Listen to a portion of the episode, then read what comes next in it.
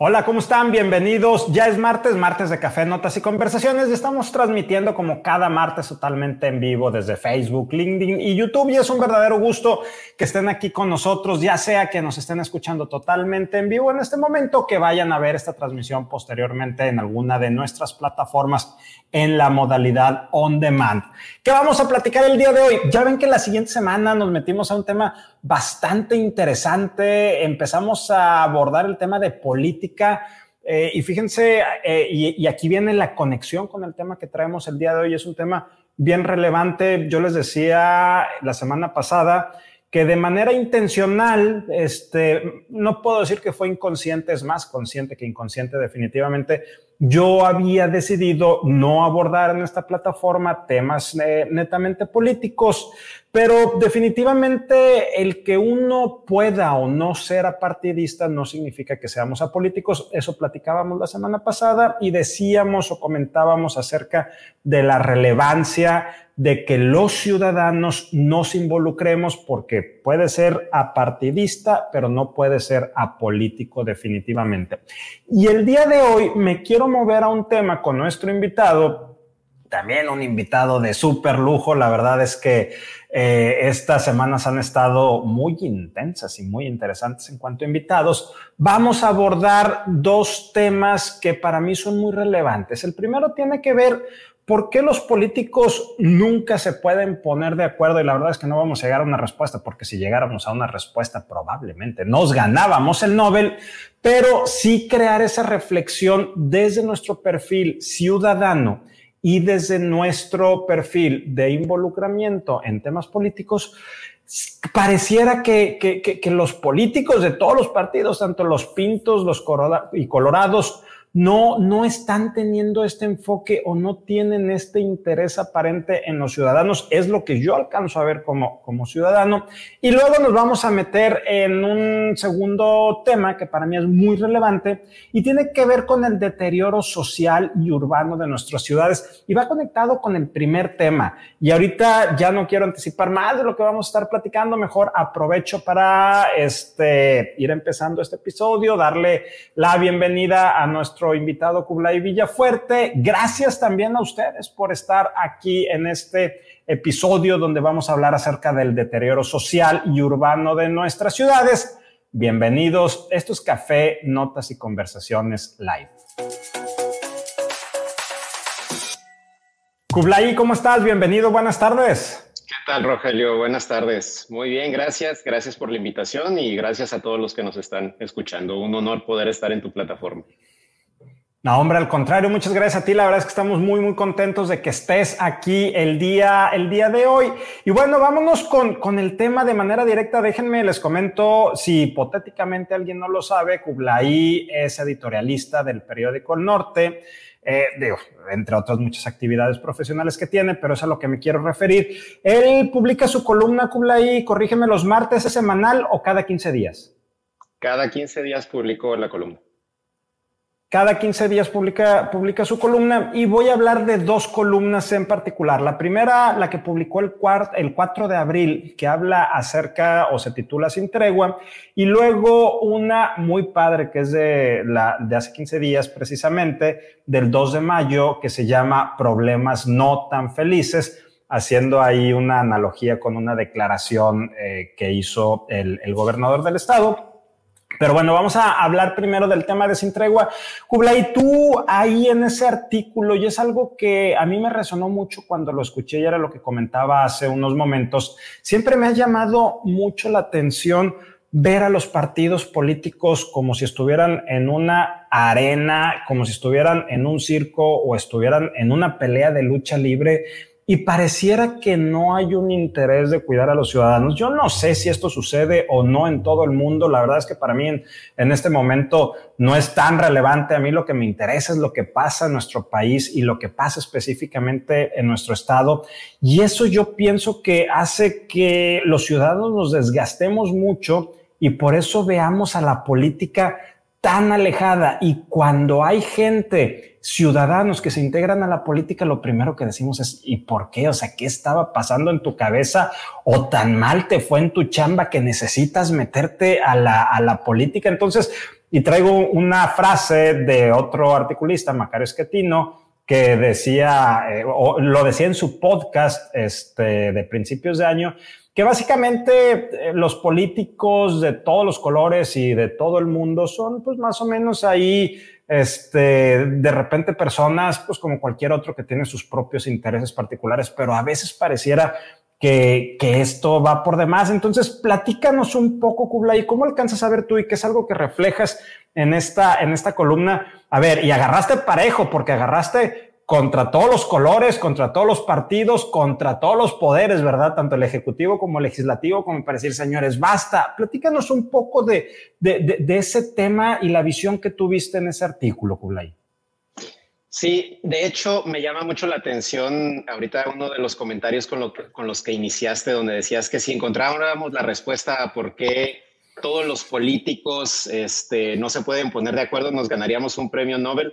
Pues déjame decirte que el que más cerca estuvo se lo ganó, que fue John Nash cuando hablaba de teoría de juegos. Y justamente lo que está detrás de la teoría de juegos y detrás de todos estos temas son los incentivos, ¿no? Y a final de cuentas, lo que sucede con las fuerzas políticas en Nuevo León, en México y en todo el mundo tiene que ver con un tema de incentivos, ¿no?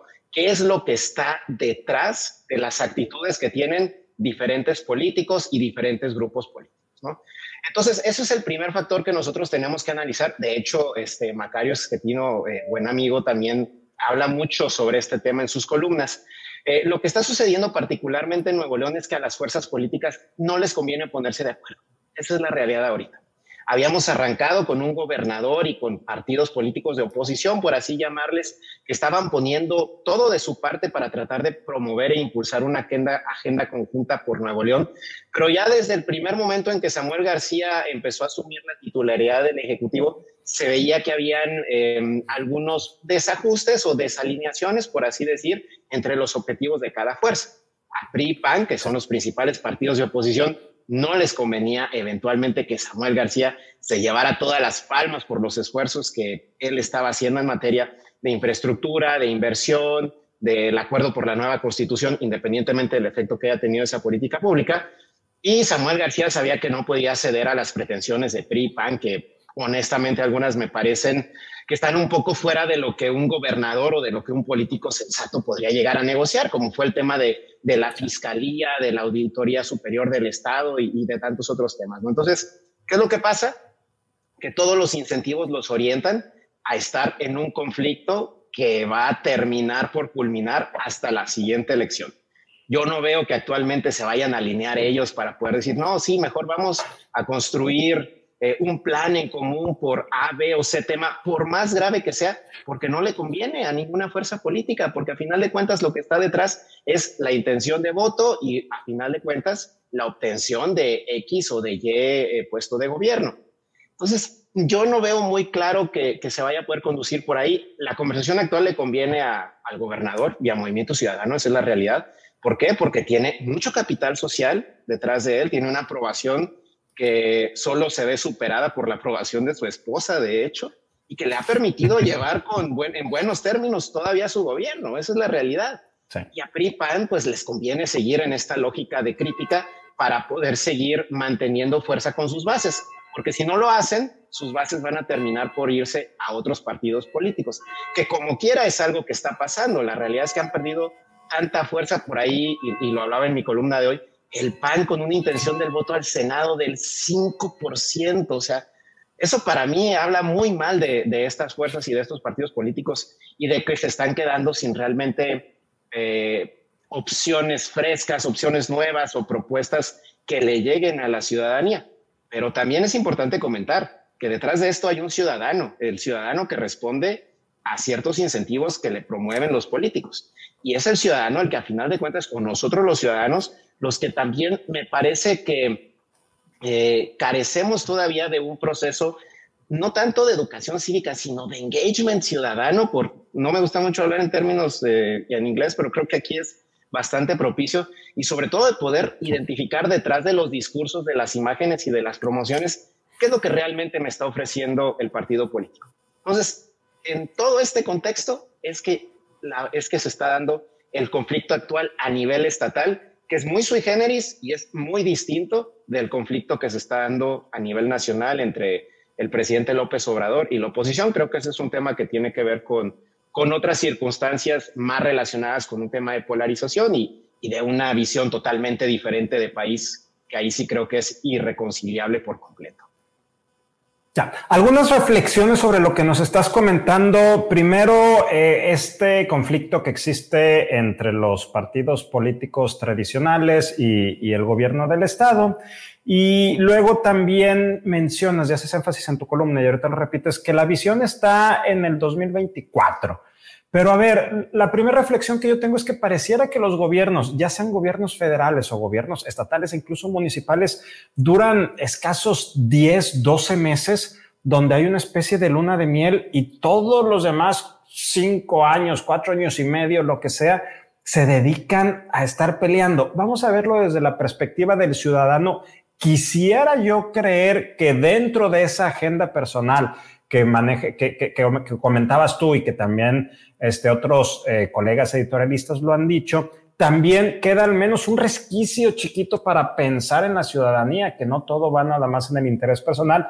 Y entonces, ¿qué, ¿dónde quedamos? Y déjame te digo lo siguiente, a ver, eh, yo voté por el gobernador anterior, este, el señor Rodríguez, y la verdad a mí me entristeció más que decepcionar que le haya ido mal y que su gobierno haya, haya sido malo, no por un tema político, sino por un tema ciudadano si al gobernador le va mal, a los gobernados les, les, va mal. Es lo mismo con el presidente de la República, esté quien esté, independientemente de que yo haya votado o no por él, el interés debería ser que le vaya bien, porque eso debe de repercutir en bienestar hacia, hacia la población y de repente parece que eso, que eso se pierde. Entonces, Ahorita tú decías, eh, los partidos políticos están perdiendo mucha intención del voto porque no tienen cuadros frescos, cuadros este, que sean atractivos para nosotros los ciudadanos y por eso no me sorprende ver de repente resultados eh, o, o, en las encuestas a la, a la señora Rodríguez, este, la esposa del, del gobernador, cómo está tan alto en las intenciones de voto, porque a final de cuentas es una percepción ciudadana. Entonces, desde, desde esa perspectiva, o sea, ¿Hay algún interés real que tú alcances a ver por la ciudadanía, Kulay? Sí, este, yo creo que hay un interés real en la ciudadanía, pero de algunos políticos en específico. Desgraciadamente, nuestro sistema político, sobre todo por cómo se manejan los partidos políticos al interior, no premian el consenso, no premian la construcción de soluciones efectivas nos hemos quedado atorados en, este, en un sistema político que premia los acuerdos cupulares, porque así se diseñó en los últimos años y no terminó por hacerse esta transición democrática que empezó, yo diría, genuinamente en, los, en 1997 y nos quedamos un poco atorados, nos quedamos un poco detrás. Sí hay algunos políticos que están haciendo las cosas bien, ojo, y hay muchos de ellos o algunos de ellos incluso entienden la relación entre, la, entre los proyectos bien ejecutados y el interés ciudadano y el premio que puede haber en materia de elecciones, porque al final de cuentas, pues eso es lo que se busca, ¿no? No es solo el bienestar político y el bienestar social en sí aislado, sino que el político está buscando también poder continuar con su proyecto, lo cual es la naturaleza de cualquier sistema político en México, en Estados Unidos o en Finlandia, ¿no?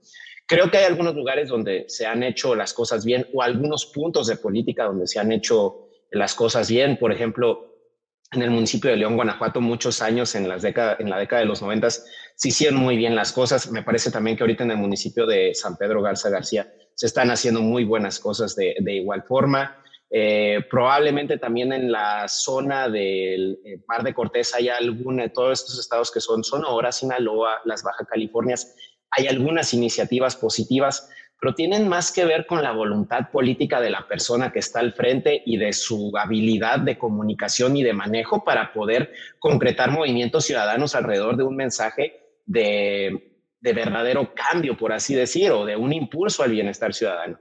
Hay proyectos aislados que también me parecen muy adecuados, como la construcción del metro, por ejemplo, aquí en Nuevo León, que va en ese sentido, pero nuestro sistema no está premiando a ese tipo de políticos y esa es la realidad. Y a mí lo que me preocupa desde esta perspectiva, o no me preocupa, más bien me llama la atención, yo no sé si los políticos alcanzan a ver al día de hoy, yo no sé quiénes vayan y hablando, vamos a particularizarlo por un momento al Estado de Nuevo León, yo no sé quién vaya a, quienes vayan a ser los candidatos para las siguientes elecciones de diputados locales y quienes vayan a ser este, las opciones para el Senado. Pero después de ver todo esto, yo pensaría que mi voto iría hacia un grupo que pudiera garantizar la gobernabilidad y la gobernabilidad, independientemente del color del partido, pues, pues sale o parte desde el Ejecutivo, que es quien lleva el, mismo nombre, no es el que ejecuta las decisiones de bienestar. Entonces, sí, sí se alcanzará a ver esto y aquí empiezo a conectar con otro tema y con tu siguiente artículo, el de problemas no tan felices. Eh, o sea, hay problemas sociales, hay un deterioro social y urbano realmente, y entonces no importa el partido o la persona que llegue, aparentemente no lo puede resolver.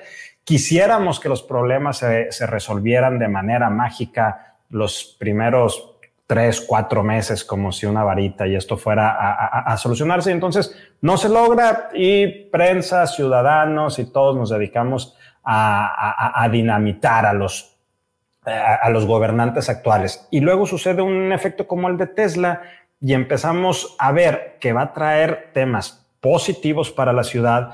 Esto hace que la eh, popularidad del gobierno del Estado se empiece a incrementar, pero por el otro lado, también descobija muchas problemáticas que tenemos y que tú puntualmente lo mencionaste en ese artículo. Hablas de calidad de vida, hablas de agencias sin capacidades reales, hablas de tema de movilidad, hablas de, los temas estos que afectan a la, a la ciudad y a la innovación pública. Entonces, pareciera que este es un momento propicio para que Nuevo León brille, nos vaya bien pero agárrate cualquier libro de historia y son exactamente los mismos pleitos desde la guerra de independencia los unos con los otros, los conservadores contra los liberadores, contra los liberales, entonces, ¿qué hacemos, Kubla? Y aquí me empiezo a mover un poco hacia este otro artículo para hacer la conexión. Sí, yo creo que sí hay una parte de responsabilidad para el ciudadano en todo este juego que, Obviamente todavía le faltan algunos años para poder terminar de cristalizarse, pero es necesario pues no quitar el, dedo del renglón, ¿no? Este, donde nos hace falta desarrollar un proceso de exigencia hacia nuestras autoridades que venga desde abajo, porque para el político, para el que accede a la diputación local, federal, digo, no quiero decir que alguna persona en específico haga mal su trabajo, pero por lo general a lo que estamos sujetos, incluso en regidurías, por ejemplo, es a que el político es, para él es muy fácil olvidarse del ciudadano, porque para él poder mantenerse en el poder, él a quien necesita darle, este, o a quien necesita seguir la tutela es de su superior inmediato, un líder partidista, un alcalde, etcétera. ¿no? Esa es la realidad también, ¿no? No, no hay realmente un mecanismo para que el ciudadano vaya y le exija un rendimiento de cuentas a esta persona, ¿no? Entonces, es lo que premia es al status quo en todos los sentidos. Y esto es justamente lo que está pasando con lo que tú comentas a nivel de, ciudad, con la llegada de Tesla, que me parece que es un golazo, eso hay que decirlo, o sea, y es un premio al Estado, a Nuevo León y a su capacidad de innovación, a su talento humano eh, en todos sentidos y, que realmente lo diferencia de, de, otras latitudes este, en, el, país, incluso en el continente. Yo creo que sí es, sí, sí es una muy buena noticia. Pero ¿qué es lo que vamos a ver y qué es lo que me preocupa realmente? Que como todas las acciones de política pública eh, van en sentido de premiar al status quo, en, en lugar de ver políticas o formas de adaptar a la ciudad a esta nueva lógica y a esta nueva dinámica, lo que yo veo es que se va a sobrecalentar la máquina de la capacidad que tiene la ciudad en la actualidad para poder procesar personas, transportes, etcétera, etcétera, la necesidad de proveer agua y no se están ofreciendo soluciones alternativas para poder em, tratar de manejar las cosas de diferente forma. Hoy mismo en el norte, de hecho, eh, había un artículo, me parece que en la portada, donde se hablaba del estado actual del sistema de transporte público y creo que capta 50, 40% menos de personas que hace tres años y no se ve para cuándo vaya a poder surgir una una política integral o un esfuerzo integral para mejorarlo, ¿qué es lo que va a pasar? Vamos a seguir teniendo cada vez más autos, no solo por los que van a llegar ahora con el efecto de toda la inversión que está llegando, sino por el retraso que hay en volver a readaptar el sistema de transporte colectivo a las necesidades reales de la ciudad. Pues vamos a tener una ciudad cuyos problemas se van a acentuar en materia de contaminación, de movilidad, de calidad de vida, etcétera. Y creo que este problema es de tal gravedad que me parece inverosímil que todos se esté poniendo o todos se esté apostando solo algunos elementos del transporte público. Y honestamente creo que los actores privados también han dejado mucho que desear en la materia. Me parece que debería de haber un esfuerzo mucho más consensuado, empujando desde diferentes aristas los ciudadanos, los empresarios y no solo el gobierno, un mejor sistema de transporte público, acordar mejores cosas en la materia. Pero nuevamente, ¿esto a quién va a premiar? O sea, ¿a quién va a beneficiar realmente? Al ciudadano, pero en el inter y en el proceso no veo claro. Al que está, al, que. Vamos a poner, tú te lo trajiste a la mesa, vamos a poner el ejemplo del municipio de San Pedro Garza García, Nuevo León. Actualmente eh, no soy residente de ese municipio, entonces puedo hablar sin conflicto de intereses. Eh, Veo lo que está haciendo la actual administración. Me quiero centrar específicamente en temas de parques, que es lo más visible que todos los ciudadanos podemos ver. Ya tuvimos aquí también eh, presente hace algunos, eh, creo que la temporada pasada, al director de, de parques del municipio de San Pedro. Y a mí me llama la atención San Pedro de por sí ya tenía parques y jardines y áreas verdes en general muy buenas. Y llega este, este, nuevo, este nuevo alcalde, el alcalde actual, y en vez de hacer lo que hace todo el mundo, decir, a ver, estas obras que hizo el otro las abandono y yo empiezo a hacer las mías, dice, yo hago las mías, pero aparte también cargo con las anteriores. Eh, pero eso, ahora sí, me salgo de ahí. Vámonos a cualquier otro municipio del estado de Nuevo León, del país, quitando estas excepciones que tú decías hace algunos minutos. Eso no lo vemos, Kublai. Eso, este, vemos eh, áreas que están perdidas, áreas que están muy deterioradas. Le decía el otro día a mis alumnos del tecnológico, ¿quién fue, cuándo fue la última vez que se dieron un paseo por el centro de la ciudad?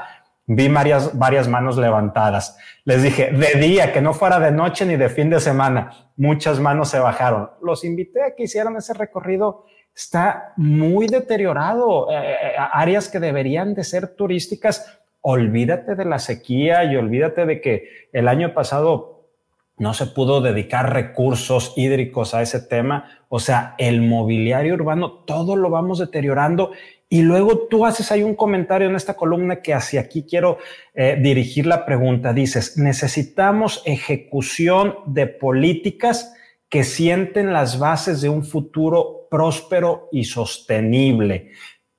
¿Cómo, Kublai, si no hemos podido hacerlo? O sea, al día de hoy, con los políticos que tenemos, buenos o malos, son los que tenemos, no los que nos tocaron, porque no, esto no es rifa, son los que tenemos, buenos o malos. ¿Qué hacemos para lograr esto? ¿Hay algo que se pueda hacer? O mejor despedimos aquí el episodio y ya nos vamos. Esa pregunta sí está de Nobel, ¿eh? la, pregunta qué, la respuesta, la pregunta como quieras. Esa pregunta es bien fácil. Sí, vamos a lanzar una convocatoria para que la audiencia lo conteste en un ensayo de de cinco cuartillas. Ana, Teresa lo quiere hacer, mira, tanto Kublai como Rogelio son catedráticos del TEC, nos harán preguntas al final, pues ya Kublai nos está dejando por aquí una tarea. Esto es para el auditorio.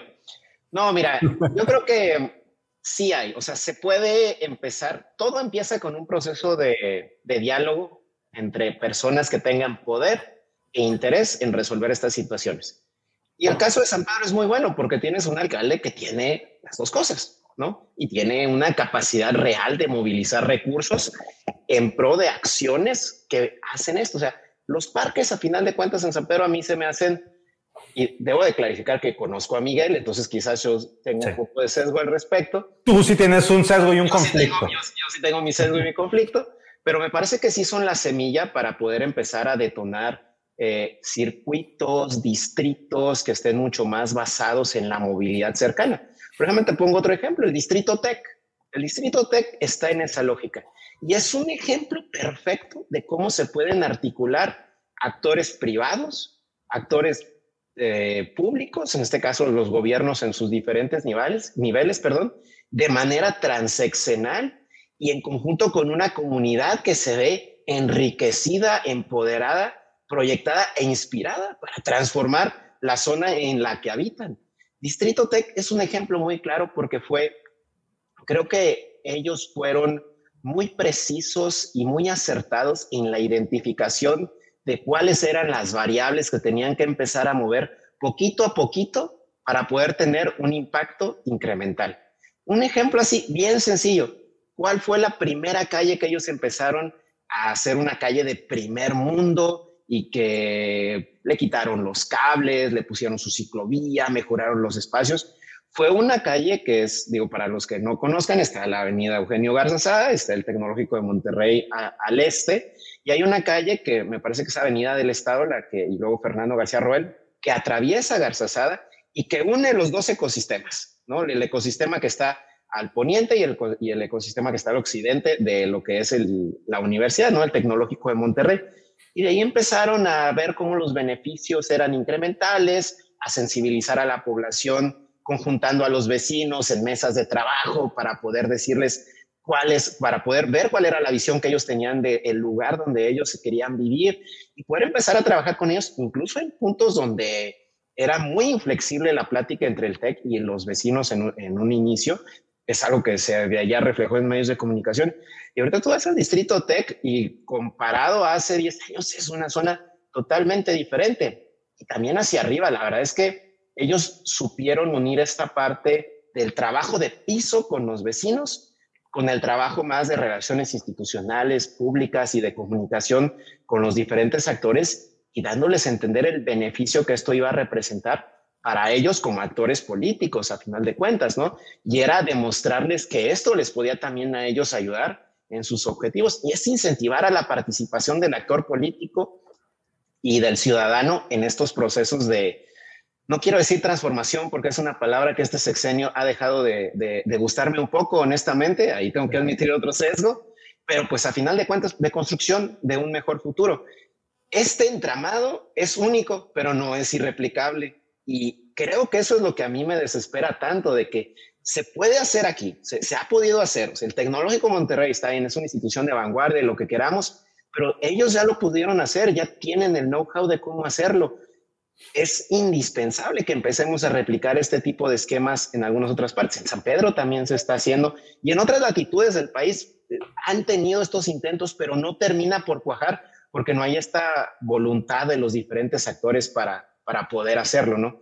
Pero de que se puede, se puede y esa zona es un, ejemplo muy claro. De hecho, yo recuerdo que cuando cristalizaron los primeros proyectos de Distrito Tech, hablaban de replicar el modelo de distritos que ha sido una promesa de algunos alcaldes de vamos a hacer varios distritos en Monterrey, pero pues hay que encontrar esta fórmula y es un trabajo que seguramente si tú platicas con la gente de, del TEC te van a decir, es un trabajo constante y de estar macheteándole y de poder este, obtener la voluntad alineada de todos los sectores, básicamente.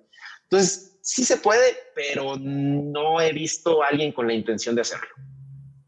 Fíjate, no conozco que conozco el distrito Tech, obviamente, y sí refleja todo lo que tú mencionas. No conozco qué hay detrás de eso, pero yo cuando lo he visto, lo que pienso es, a ver, esto lo impulsó y lo llevó a cabo el TEC y lo que le pidió al gobierno, cualquiera que haya sido, porque esto ya ha sido transaccional, como tú, como tú decías, eh, es simplemente no estorben, ¿verdad? O sea, mucho ayuda el que no estorba y pudiéramos también destacar otro distrito que se ha desarrollado también con, con una empresa, FEMSA, OXO específicamente, el distrito Edison o el polígono Edison, que también se ha hecho en, en, este sentido mucho apoyo. Kublai, te dije antes de empezar que se nos iba a ir este, como agua entre las manos el tiempo. Ya se nos acabó. Yo tengo muchísimo, muchísimas preguntas. Creo que tendremos que agendar una segunda plática para seguir ahondando en estos temas. Pero antes de irnos, ¿qué nos dejas? ¿Con qué nos quedamos? ¿Qué reflexiones quieres compartir, Kublai? Eh, creo que la principal reflexión, y siempre me gusta cerrar incluso en las columnas, con un, con un llamado a la acción. Sí es cierto que, que hay un contexto difícil a nivel nacional, sobre todo. Me parece que hay un contexto de polarización que complica mucho que el ciudadano entienda que tiene la capacidad de, de construir un mejor entorno a su alrededor. Pero en la experiencia profesional que tengo, llevo 10 años trabajando en una firma de consultoría que se llama Risco aquí en Monterrey, y nosotros nos ha tocado ver este, estos procesos de transformación desde lo micro hasta esquemas muy macro, ¿no?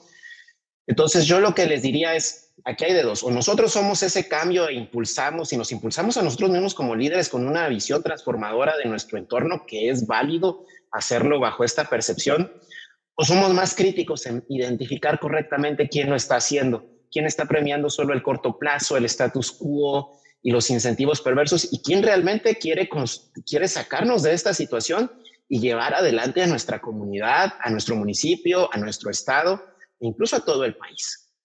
Pero como tú decías muy bien, no sé si fue en, un, eh, eh, en la conversación previa o en algún video previo a, a, este, a esta conversación, nos podemos permitir ser apartidistas, pero no nos podemos permitir ser apolíticos. Eso es la clave para la transformación de este país, para la construcción de un mejor futuro. Y eso es a lo que yo invitaría a todo el mundo. Totalmente de acuerdo contigo, Kublai. Quiero agradecerte nuevamente. Gracias a ustedes también por acompañarnos en esta transmisión. Te mando un fuerte abrazo y sí, definitivamente tenemos que platicar nuevamente y no dejemos que pase mucho tiempo. Claro que sí, con gusto, Rogelio. Cuando gustes, aquí estamos. Gracias, te mando un fuerte abrazo. Igualmente, hasta ¿Te gustaría que tu organización tenga una visión de negocio con sentido humano? Entonces no debes perderte el Foro ERIAC 2023 Evolving Business with Human Sense, evento en formato presencial y virtual donde podrás escuchar temas de negocio, talento, sentido humano y tecnología. Te esperamos este 31 de mayo y 1 de junio en Sintermex.